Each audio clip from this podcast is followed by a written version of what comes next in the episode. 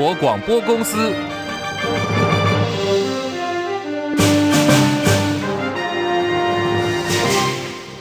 大家好，欢迎收听中广新闻，我是黄丽凤。二零二四总统大选倒数六十天，距离正副总统参选登记也只剩下最后六天了。蓝白合进入到最后的摊牌时刻。民众党总统参选人柯文哲昨天喊话，不能再拖，还说希望能够邀请支持全民调方案的国民党前主席、前总统马英九来担任见证人，期盼这一两天就能够跟国民党主席朱立伦见面。马办执行长萧旭岑上午接受了中广新闻网千秋万。但是节目主持人王浅秋专访的时候证实，朱立伦已经同意马英九当见证人，什么时间谈马办都会配合。民众党柯文哲主席有这个这个提议的时候，我们第一个反应是我们要请示朱主席。那我可以跟你讲，我了解朱主席是同意同意见证。既然柯主席愿意信任一个国民党籍的的这个马前总统来当见证，国民党的朱主席也同意。所以这个时候，我们接下来要做的工作就是，我们要为了国人，为了我们的台湾子孙，我们要好好的坐下来做见证，看看两党的主席能不能在最后关头呼应民意。我们在等待，我们也在配，我们也愿意配合。不过，国民党立法院党团搬出了不在其位、不谋其政，表示反对，直言说现在已经在协商阶段了，前主席马英九不宜介入。党团首席副书记长李德维说：“朱立伦主席是负全部的责任以及相关的事务，那权责必须分明。所以在这个部分，前主席的角色其实并没有什么样。”跟这个政党协商阶段啊，可以做的不在其位不谋其政啊。我想过去连战主席吴伯雄前主席离开主席的位置以后，都做了相当的一个示范啊。在所谓的协商阶段，前主席其实不宜介入。政党协商有结论或者有相关的安排了以后，邀请马前总统、马前主席来担任。所谓的见证人，那那个时候这一个呃时期就非常的恰当。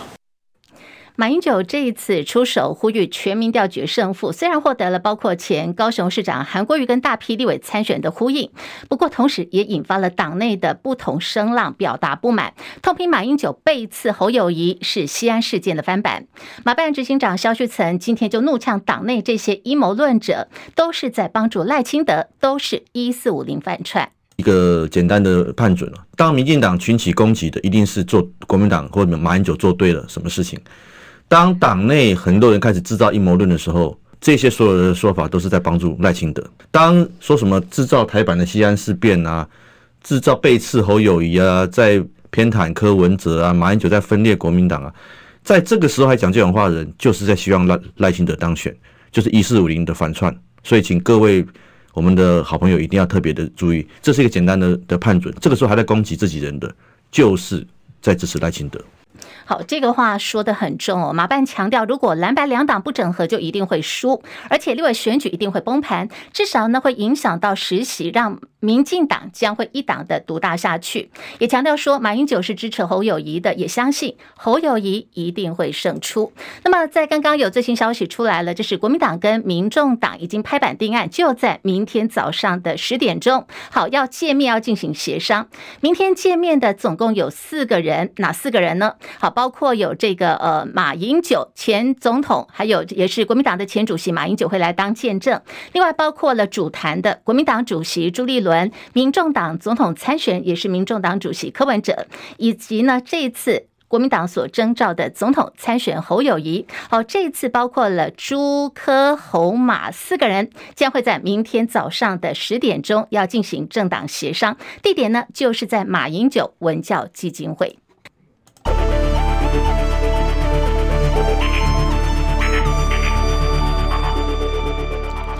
新台币兑换美元，午盘暂时收在三十二点三三一兑换一美元，升值有零点一分。台北股市上涨八十点，来到一万六千九百二十九点，在今天已经站上了一万六千九百点大关哦。目前涨幅有百分之零点五二，成交量两千三百二十六点六四亿元。在柜台指数方面，涨零点八零点，来到两百一十九点一四点，涨幅百分之零点三七。日本股市上涨一百八十点，三万两千七百六十五点。韩国股市涨二十九点，两万四千两千四百三十三点。韩国股市的涨幅呢有百分之一点二四。港股跟陆股都是走跌的。香港股市下跌二十三点，一万七千四百零三点。大陆股市上海综合指数来到三千零四十六点，深圳成指小跌十三点，九千九百七十五点。印度股市小涨了二十九点，六万四千九百三十三点。国际的在汇率方面，我们看到欧元兑换美元一点零六九五，美元兑换日元一百五十一点六八，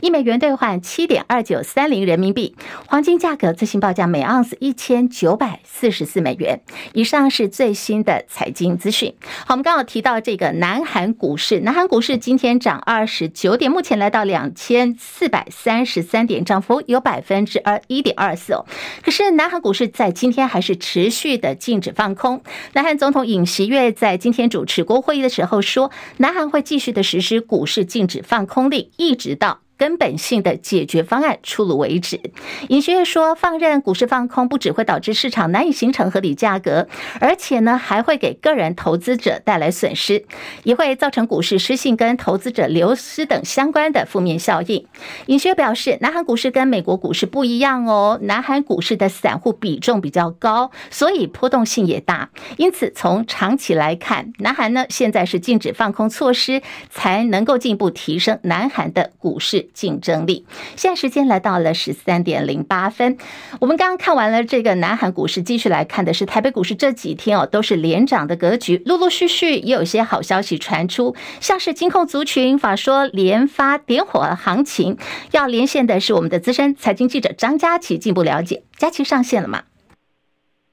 是立凤午安，好，我现在手上我看到一份资料，就是今年的前十月，一月份到十月底哦，国内十家金控累计获利超越了去年的全年表现。最近各家金控也在密集的召开法说会，佳琪怎么观察这一波呢？有哪些亮点？嗯。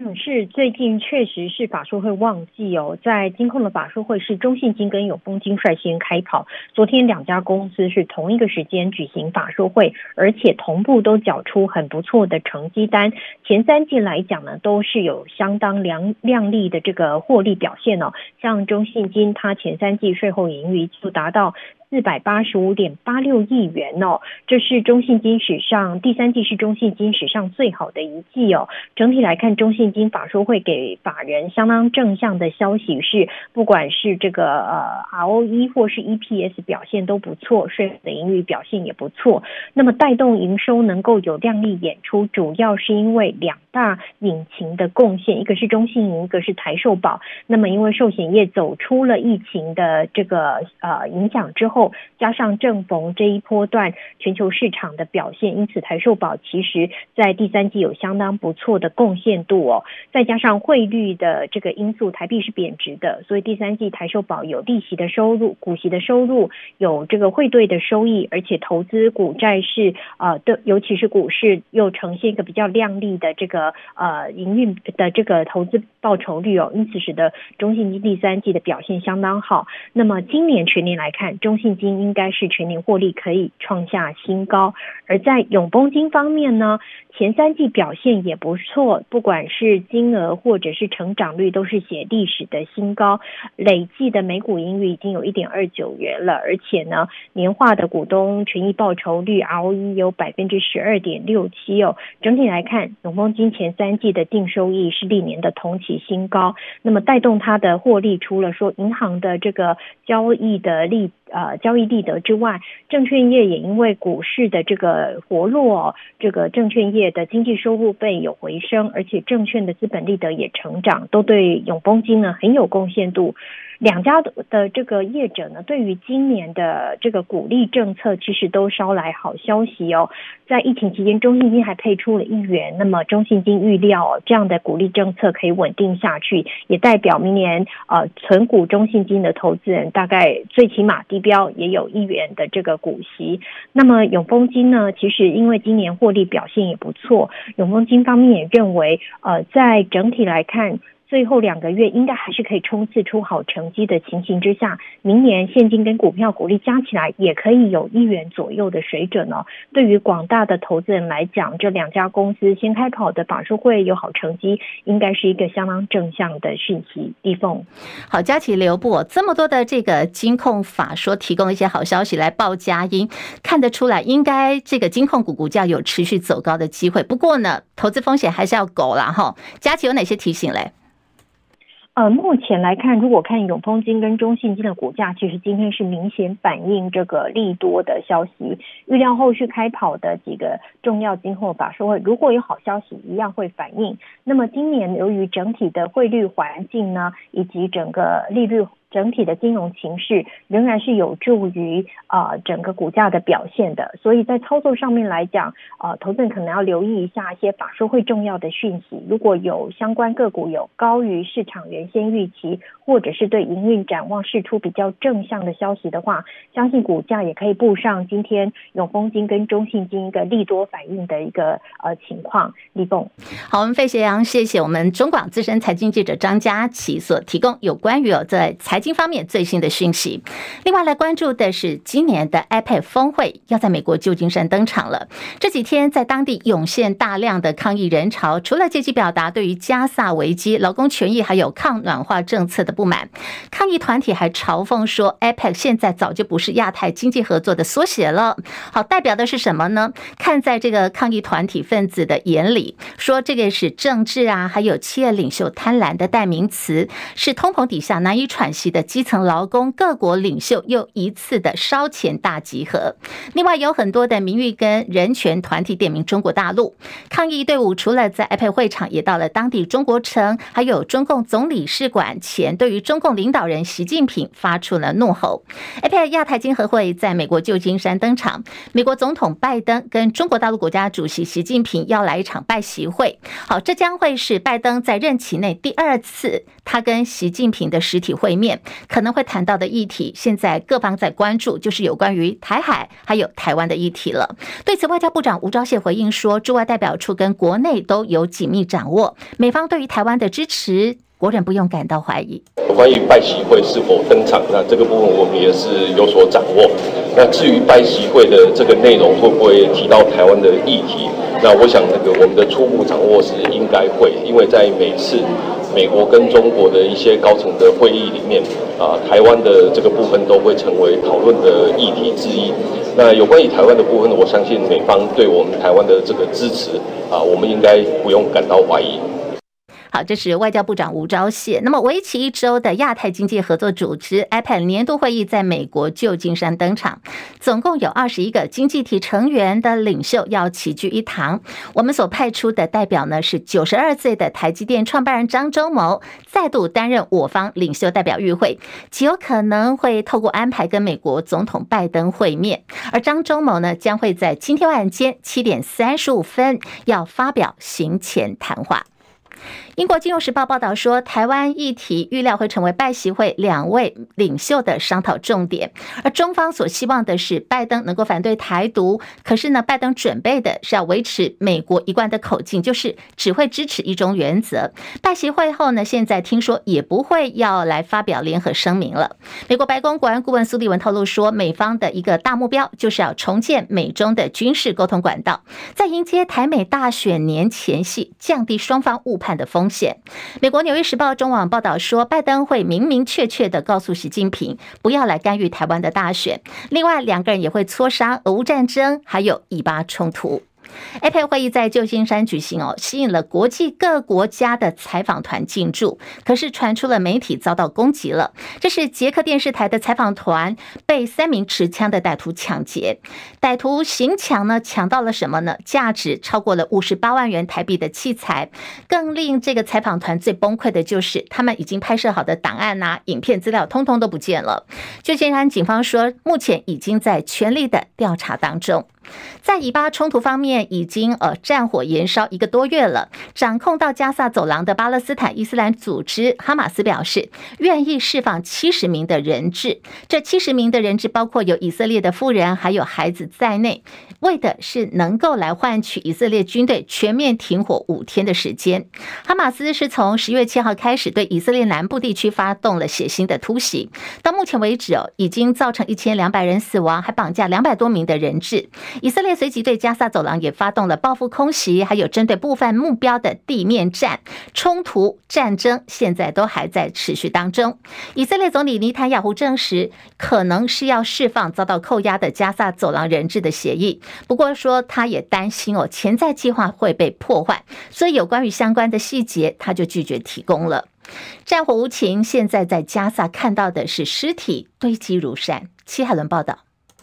哈马斯掌控的加萨走廊卫生部表示，燃料耗尽，西法医院死亡的人数持续增加。西法医院是加萨走廊规模最大、处在以哈激烈战斗的中心。以色列指控哈马斯武装分子藏在医院下方的地道。也有美国官员表示，哈马斯在西法医院下方设有指挥点，使用为医院提供的燃料，但是医院和哈马斯都否认。英国广播公司 BBC 报道，联合国卫生机构发言人说，数十名早产儿和四十五名需要透析的肾脏病患，因为电力不足，无法获得适当治疗。最近几天，医院附近的战斗持续激烈进行，燃料严重短缺，影响了治疗。美国有线电视新闻网 CNN 报道，西法医院负责人说，当氧气供应不足，早产儿从保温箱取出来，用铝箔纸包起来以维持生命。而医院的医生拒绝了以色列国防军要求强制疏散的命令，因为担心如果将大约七百名高风险患者留下来，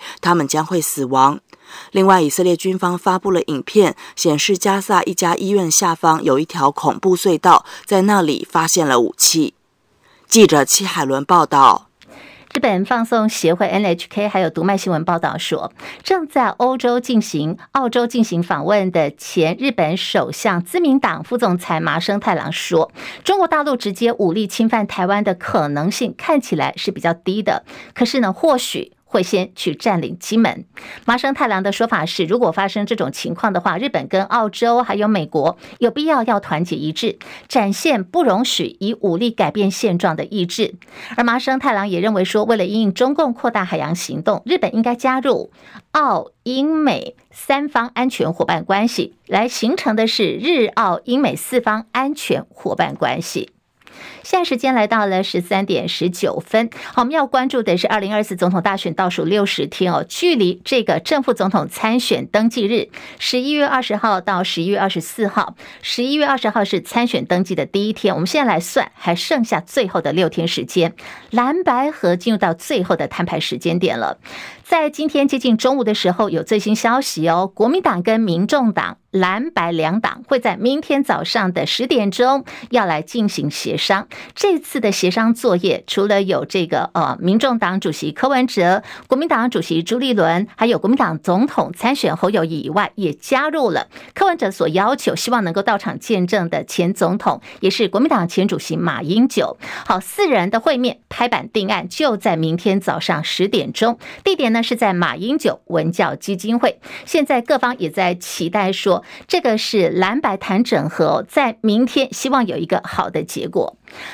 在民进党方面，现在面对的是一个礼拜一周一次的这个大爆料。民进党在今天又爆出了桃色炸弹，党发言人被曝上酒店。民进党总统参选赖清德的竞选大将，也是民进党中央组织部的前主任林正宏，上个礼拜哦，还记得吗？才刚被踢爆说他流连酒店呐、跟这个辣妹啊舌吻等等哦，火速就请辞了。好，这个新党立委参选游志斌今天早上再度指控民进党党部。大楼举行记者会。这次他爆料的是赖清德的空战大将，民进党新闻部主任、党发言人张志豪，还有两名党工，叫做王建志跟翁武德，也出入到风月场所。在现场，游志斌所拿出来的是张志豪跟两名爆乳的辣妹在 KTV 的照片。另外，他还惊爆说，昨天晚间哦，张志豪有动作，就是找人呢找上了他的这个庄脚，还有家族的长辈要用钱收买他，请他不要爆料。这个人恶劣到什么程度？昨天半夜居然去找我的庄脚，居然去找我的支持者，勒索游志斌，要给我钱，叫我不要爆料。民进党的世界就是用钱可以解决一切吗？张志豪，你出来说清楚，你昨天晚上有没有叫我的庄脚？你昨天晚上有没有叫我的长辈，叫我不要爆你的料？有没有说要用钱来收买我？张志豪。出来面对赖清德所统治的团队，就是可以用钱收买一切，用女人的身体收买一切，用酒收买一切，这就是民进党的真面目。我们所听到的是今天的爆料人游志斌火力全开抨击张志豪竞选新北市议员的时候带着他的老婆哭哭啼啼的，可是呢，实际上却是人前好丈夫，人后老婆哭，上台发言，下台发情。对这些的指控呢，张志豪在刚刚稍早时候也开了记者会反击，说他要提告。游姓参选所所指控的内容都不是事实，该照片是本人在十多年前未婚。而且在朋友的庆生会上的一场聚会，那么在场的女性也是朋友邀约的朋友之一。游姓参选人为了个人选举所谓的不实指控，以伤害本人声誉跟形象，本人要求游姓参选人立刻道歉。本人也会在委请律师完整收证之后，立刻加以提告。可能要被告，不过尤志斌说他不怕，因为他手里头还有限制级的照片。如果说张志豪一路否认到底的话，他说呢，不排除要进一步的公布了。二零二四总统大选下个礼拜要开始登记，在今天《镜周刊》报道说，呃，我们的驻美代表萧美琴哦，预定在这个礼拜五在美国旧金山所举办的 IPAD 会议结束以后，就要回到台湾了。民进党竞选团队的规划就是在下个礼拜一，十一月二十号，正副总统参选的第一天，就要正式宣布萧美琴成为民进党总统参选赖清德的副手。萧美琴呢的规划就是，她要回到她深耕多年的花莲，作为。这一次选举造势的第一站。另外，独立参选总统的红海创办人郭台铭日前他送交超过一百零三万份的联署书。中选会的行程呢，就是在今天会公告联署查核的结果。不过，在今天我们看了郭台铭郭董呢没有公开行程，郭办是说未来一个礼拜呢，郭董是会排行程的，而且也会有私人还有公开的行程将会进一步的公布。二零二三日本台湾形象展在日本东京落幕。这一次的展期总共有三天，促成的商机哦，我们看看这个成绩单，有八千五百万美元，高于主办单位冒险原先的预期。这一次台积电又成为关注的焦点了。日本政府对于台积电熊本厂的补贴案拍板，实现对于台积电在日本设厂的承诺。而下个年度的台湾形象展预定要前往德国去举办，台积电德国投资案预料。又是焦点。张佳琪报道，由经济部国贸署及外贸协会主办的台湾形象展，疫后成为年度最重点大展。二零二二年，美国台湾形象展在解封后前进美国政治心脏华盛顿特区，展场地点雷根大厦会展中心正位在美国商务部的对面，距离白宫也相当近，是我国首度在华盛顿特区办展。三天展期，除了吸引美国企业买主参观，更有许多美国政要前往参观。从地点的选择、邀访参与的来宾，以及当时美国正值晶片法案定定的气氛下，整体展览举办多了许多政治意涵。二零二三日本台湾形象展瞄准日本，选择日本首都东京，展场地点是东京市中心新宿住友大楼三角广场，东京的行政中心东京都厅就在旁边。东京都知事小池百合子也抽空前往参观。大东京生活圈涵盖的人口数高达两千万人，几乎等于一个台湾的人口数，使得三天展期吸引超过两万人次的企业买主参观。整体促成的商机原本贸协预估是八千万美元，展览结束后统计是八千五百万美元。连续两年两个年度大展都在美中抗衡的氛围下，直接挺进美日的首都，显示蔡政府深化友台盟友的决心。不过，更值得关注的是，连续两年围绕着台湾形象展的重大议题，都是台积电海外设厂。去年正值美国晶片法案推动的敏感时机，台积电在亚利桑那州的新厂正如火如荼进行。这一年来，台积电美国厂遭遇不少困难，公司方面也积极向美方争取补贴。这次日本台湾形象展期间，正值美国政府补正预算案一兆九千亿日元即将批准。预算内容包括补贴台积电熊本设厂的预算。日本半导体战略推进议员联盟会长甘利明是促成台积电赴日设厂的关键政治人物，在展览首日抢先预告日方提供台积电第二阶段扩厂补助金额，最高可以达到九千亿日元，且台积电新厂会生产先进制程七纳米晶片。明年度台湾形象展已经确定前进欧陆在德国举办，将是台湾形象展首度在德国举办。预料台积电又将会是重要议题，因为高达一百亿欧元的台积电欧洲厂设于德国的德勒斯登，定于二零二四年下半年开始建厂。中广记者张佳琪台北报道。